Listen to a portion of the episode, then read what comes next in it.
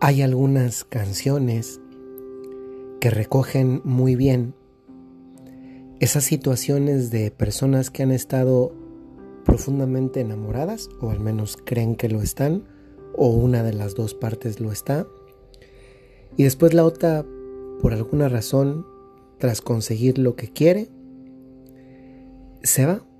Yo recuerdo, por ejemplo, en este momento, y son canciones, si se puede decir así, mundanas, pero, pero son con una historia bonita, tienen, dejan un mensaje que es este, esta expectativa, este amor entregado, esta, esta capacidad de espera. Y está, por ejemplo, esa del, muelle de San Blas, que habla de una mujer que se enamora de un marinero, eh, y un día el marinero se va, le dice que va a volver, y entonces ella todos los días va a la misma hora al puerto para ver si llega su amor y pasa el tiempo y el tiempo y, y no regresa. Por eso se llama el muelle de San Blas. Y me acuerdo de otra que se llama María, que habla de, una chica que también se enamora, un día se va a la persona amada y, vive con esta constante expectativa de, de cuando le vuelve a ver, siendo que la persona pues ya no regresa. Puede ser que también nosotros, aunque en un grado muy diferente, en un contexto también posiblemente diferente, en alguna ocasión nos hemos quedado esperando algo que alguien nos prometió.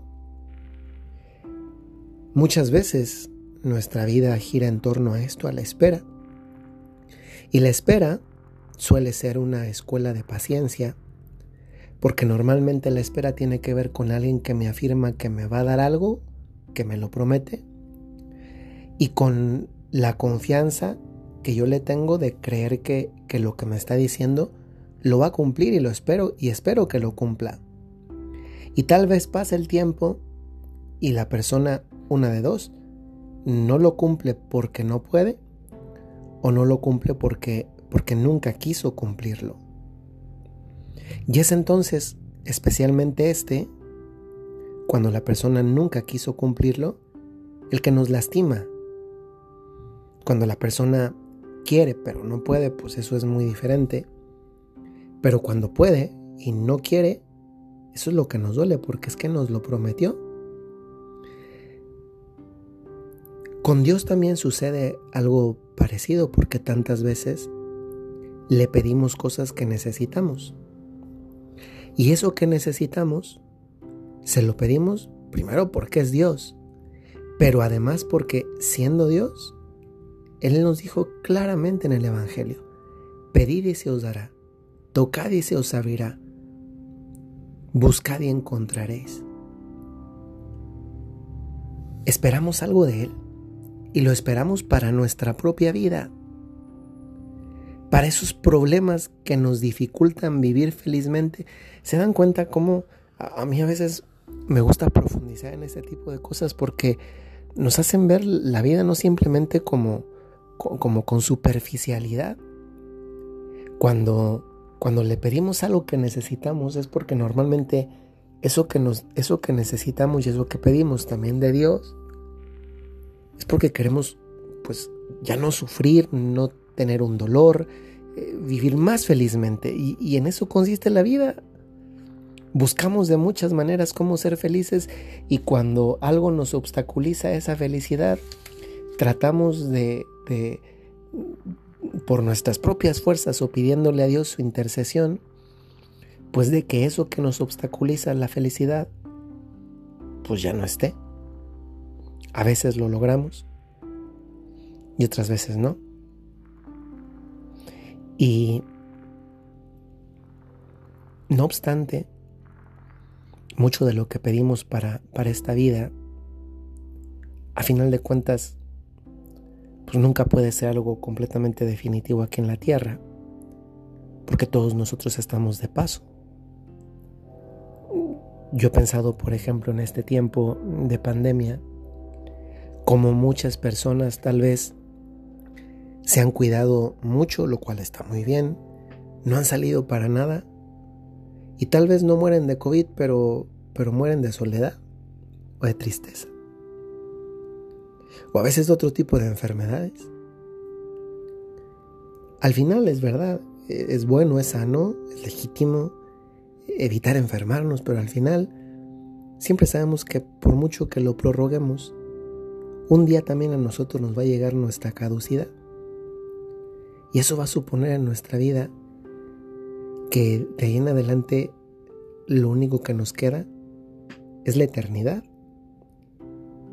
Y ese planteamiento nos hace entonces plantearnos si lo que yo estoy esperando de Dios son simplemente cosas pasajeras para una felicidad también pasajera, aunque legítima aquí en la tierra, o si yo de verdad le estoy pidiendo a Dios nuestro Señor lo que, lo que va a ser el resto de mi, de mi futuro en la eternidad. Y eso tiene una palabra y se llama salvación. Y esa es la letanía del corazón de Jesús de hoy. Corazón de Jesús, salvación de los que en ti esperan. Es decir, ¿cuál es la voluntad de Dios? A, ver, si, si, si quisiéramos saber cuál es la voluntad de Dios sobre mí, sobre ti, sobre todos nosotros, y, y no la interpretemos como la voluntad de un tirano, porque Dios no es así, es que Dios es el que más nos puede amar porque espera darnos lo mejor que es Él mismo, lo que satisface y colma todos nuestros deseos, incluso los más profundos. Y a veces nos quedamos pensando que tal vez es que lo que Dios quiere no es lo mejor para mí, puede ser al menos una tentación, o que no, por ser una voluntad diferente, porque estamos habituados a esta manera de vivir aquí en el mundo en el que el, el, que nos impone la, la voluntad, su voluntad, suele ser una voluntad que oprime a todos nosotros. Y no es, Dios no es así. Dios nuestro Señor no es así. ¿Cómo si es Dios nuestro Señor? Dios nuestro Señor es un Dios que quiere lo mejor, pero Él sí sabe que es lo mejor. Nosotros muchas veces confundimos eso de lo mejor y lo mejor, pero es que para siempre es nuestra propia salvación.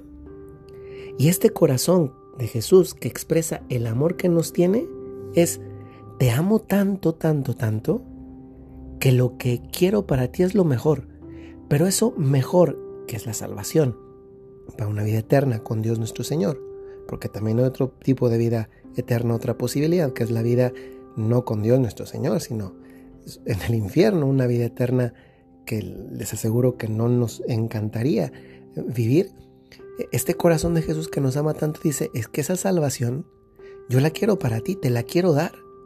No la puedes tener todavía, porque quien medita en el cielo, quien piensa en el cielo, es que de verdad no puede sino entusiasmarse con el cielo. Y cuando te entusiasmas de verdad con el cielo, tú dices que ya quiero el cielo. Lo quiero ya, lo quiero ya porque el cielo es Dios. ¿Y cómo no lo voy a querer si estoy hecho para eso? Pero Dios dice, paciencia porque primero es necesario para tener eso que te quiero dar, que me muestres aquí en la tierra, en este tiempo que tienes, 50, 60, 70, 80, 90, 100 años o más de 100 años, lo que quiero de ti es que me muestres con tu vida aquí, esperando, esperando ese cielo, pero es un esperar, activo, es decir, vivo como quien quiere ese cielo. Y es ese Jesús que me ama, quien me quiere dar por amor lo mejor que podría desear, lo mejor que podría esperar, mi salvación. Pero para eso necesito paciencia.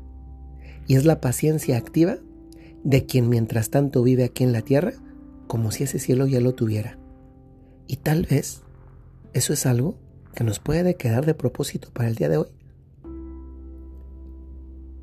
Pídele a Dios en algún momento con una jaculatoria sencillita, Señor, ayúdame a aumentar en mí el deseo del cielo. A final de cuentas, un día nos vamos a despedir de aquí, tarde o temprano.